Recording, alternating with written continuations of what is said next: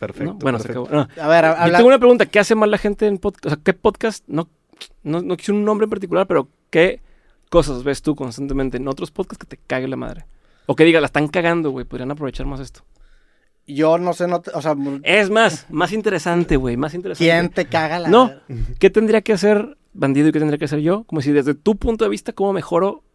O sea, ¿Cómo mejora su, su Ah, podcast y cómo mejoro gratis, mi podcast? Y luego así cada uno nos, nos la... Hasta que terminemos bien peleados de a madre. Sí, sí. No, mi truco es cuando te toque, es que no, tú estás cabrón, güey. así Sí, ya tú eres es, con güey. madre, sí, sí. No, pues son dos esti- son tres estilos Por eso, de desde tu punto de vista, sabiendo lo que sabes de él, siendo lo que sabes de, de mis intenciones, tú dices, eh, por aquí te, te convendría. A ver, bueno, te voy a contestar primero la, la primera pregunta que me Sí, sí, sí. hiciste, que es que, que- que veo mal en ciertos podcasts y lo veo yo mal en, en incluso mis, mis propios primeros capítulos o a veces lo peco de cuando la, la conversación se vuelve muy vertical, muy tas, tas, tas, tas. La idea para romper, y en, y en lo que a mí me ha funcionado mucho para romper este protocolo entrevistario con muchos invitados es utilizar pensamiento más horizontal, güey. Y un recurso muy cabrón que te ayuda para esto es eh, a usar la frase, eso me recuerda. a". Y con, esas, con esa simple frase, güey, Ah, empiezas a hacer pensamiento lateral, horizontal, y el otro güey o la otra persona que tienes enfrente inconscientemente empieza a emular este mismo tipo de pensamiento y es cuando se genera una conversación que ya no es una entrevista. Porque la musicalidad de una entrevista es tas, tas, Ujú. y lo tas, y lo tas, tas. En una plática hay interrupciones, hay un poco más de... No, no, no es tan, no es tan ping pong.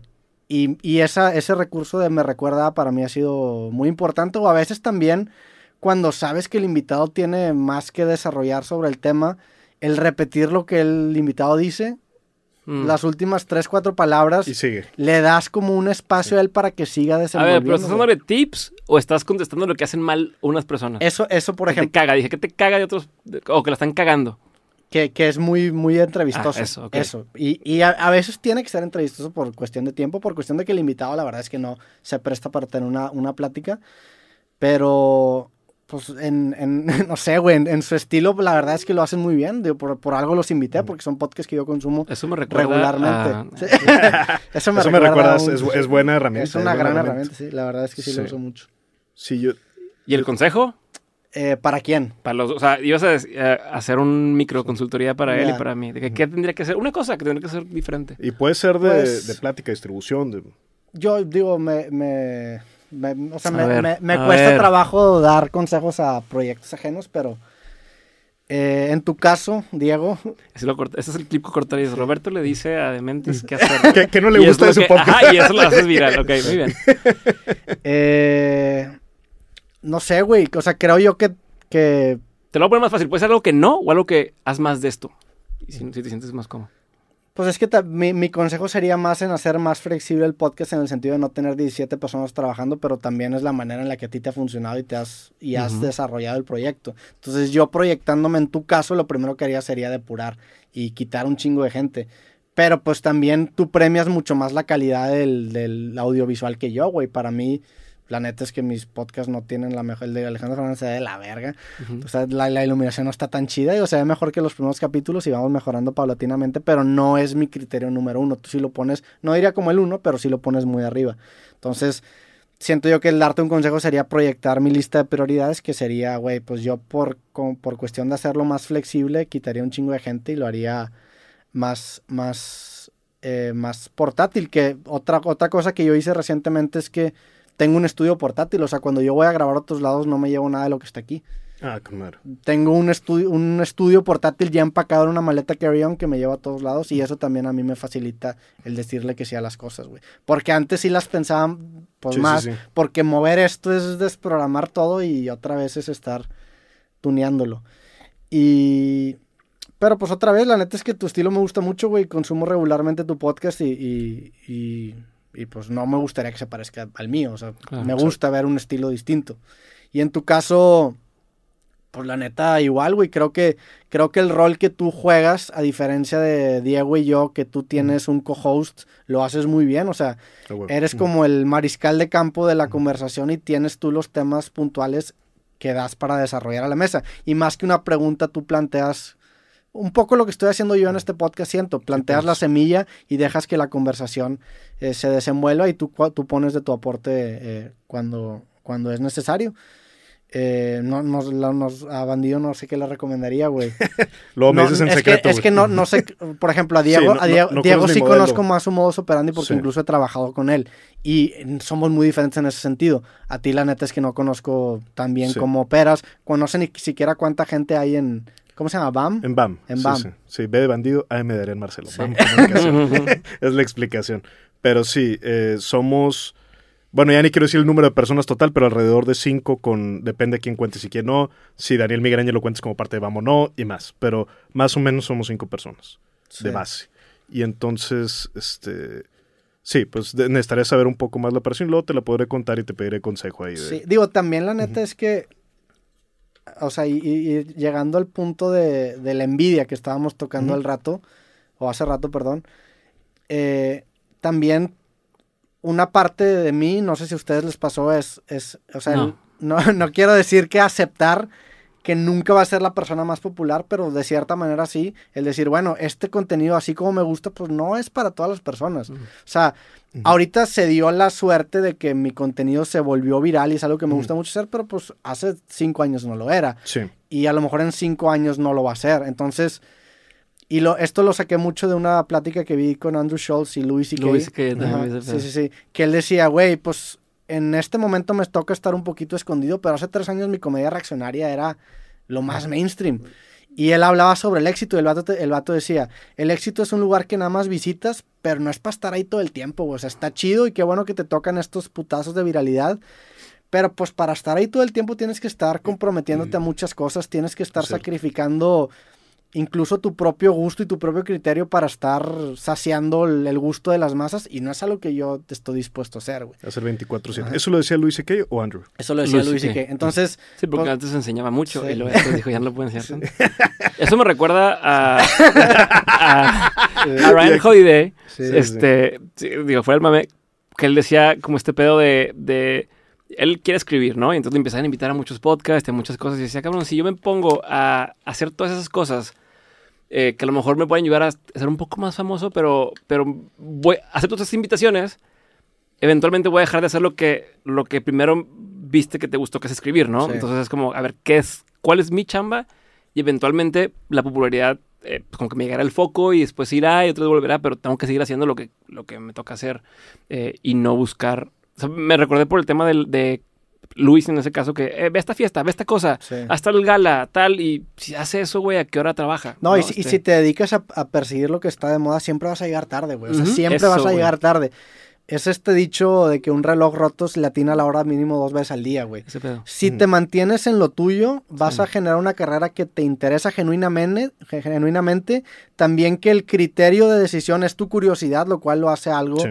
Que para ti va a ser, o sea, no, no vas a tener que depender de lo que te recomiende tal persona, sino que va a ser tu Honesto. propia curiosidad.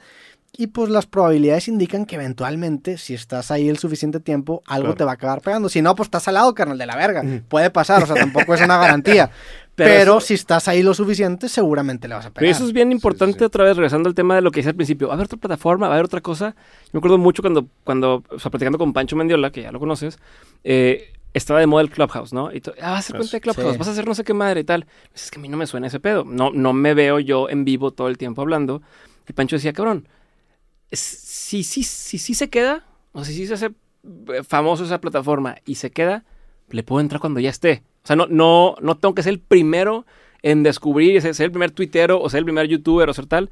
Más bien es, ¿qué es lo que ya se quedó, ya funciona y ahora desde fuera lo estudio y digo, ok, para yo aprovechar esto tendría que hacerlo así o así. Entonces no Sí. es estar persiguiendo todo el tiempo la siguiente red social, la siguiente madre, es qué es lo que tú quieres, lo que, qué es lo que para ti resuena, qué quieres hacer y eventualmente encontrarás cómo incorporarlo a lo que ya es, ¿no? Lo decías de TikTok, de que dices, güey, TikTok no, no, no.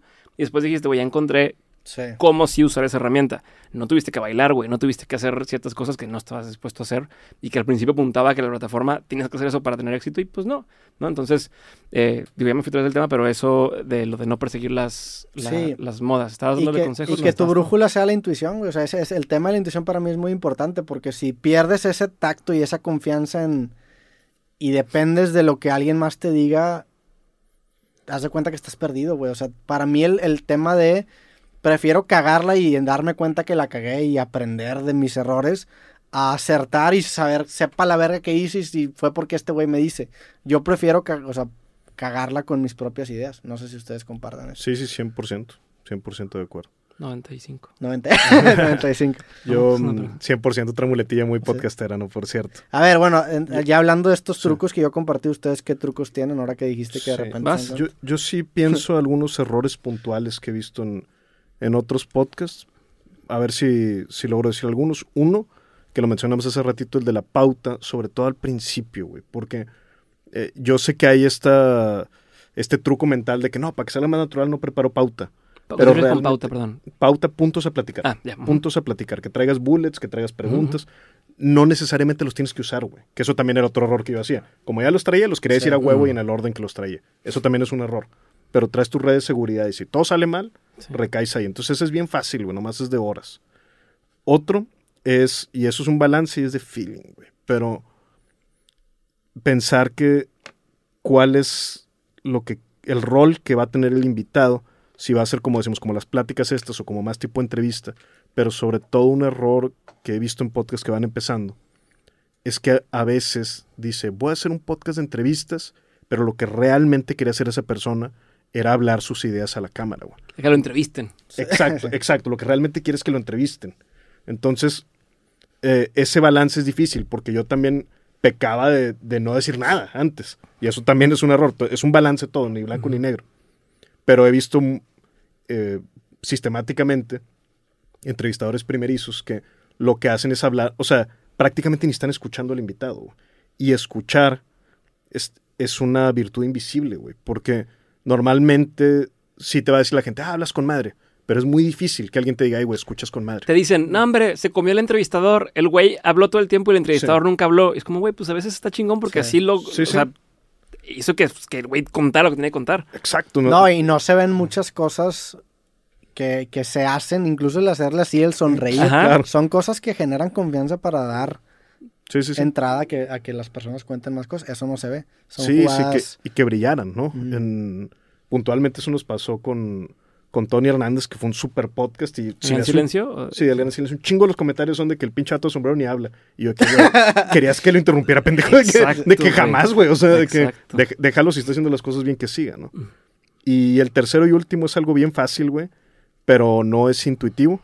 Pero yo siempre hago como si los celulares no existieran, güey. Y es algo que saqué de un video ensayo que vi de las películas. Era de Avengers, puntualmente lo que el video ensayo. Pero decían que si tú ves casi todas las películas del MCU, eh, juntaban las escenas donde salen celulares, güey. Son bien poquitas escenas, güey. Y hay una donde Iron Man saca un dumb phone, ¿no? En vez de un smartphone. Chiquitito y hasta es- está chistosa la escena, ¿no? Pero entonces el video ensayo decía, güey, ¿por qué no hay celulares en el MCU, güey? Y decía, pues no hay una razón así como tan, tan, tan certera, pero una de las cosas más seguras es porque nos caga ver gente en los celulares, güey. O sea, no- nos hace sentir que no que, que no están presentes. Sí. Entonces, si él no está presente en la escena, Ah, sí. ¿por qué voy a estar yo poniéndole toda mi atención?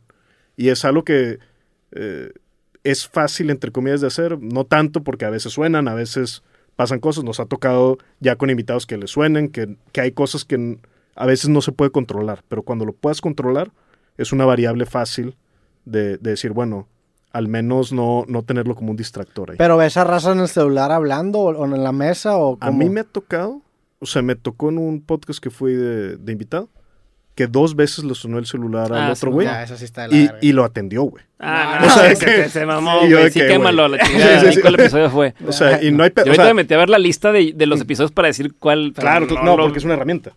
Pero no, no decir, ah, deja contesto un, un No, mensaje. se mamó.